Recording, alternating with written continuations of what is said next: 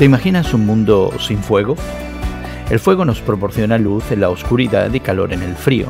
El fuego nos permite cocinar alimentos, refinar metales y hasta hacer funcionar un automóvil. El fuego también es peligroso. Puede destruir hogares y ciudades. En la antigua Grecia se nombró al fuego como uno de los cuatro elementos básicos, junto con el agua, el aire y la tierra. Hoy en la palabra de Deuteronomio 4 nos muestra cómo las apariciones de Dios a menudo se describen como fuego. Dios se apareció a Abraham como una antorcha de fuego, se apareció a Moisés en la zarza ardiente y como fuego también en el monte Sinaí. El fuego simboliza la santidad y la pureza de Dios. El fuego también se usa para representar la ira de Dios.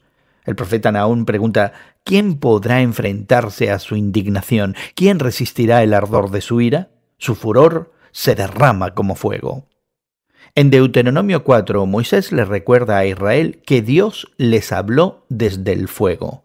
El fuego es parpadeante e inmaterial, es eh, todo lo contrario de algo sólido, y podemos inferir que la elección del fuego tenía por objeto enseñar a Israel que no debían hacer una imagen de Dios con una forma concreta. Su adoración a Dios no debía estar inspirada por un objeto, en cambio deberían recordar lo que Dios había hecho por ellos, como los había rescatado de Egipto. Así que el enfoque para el pueblo de Israel debía permanecer en las palabras y las obras de Dios.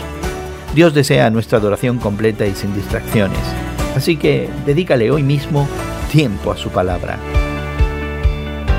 Hoy en la Palabra es una nueva forma de estudiar la Biblia cada día. Encuentra Hoy en la Palabra en tu plataforma de podcast favorita. Más información en hoyenlapalabra.org.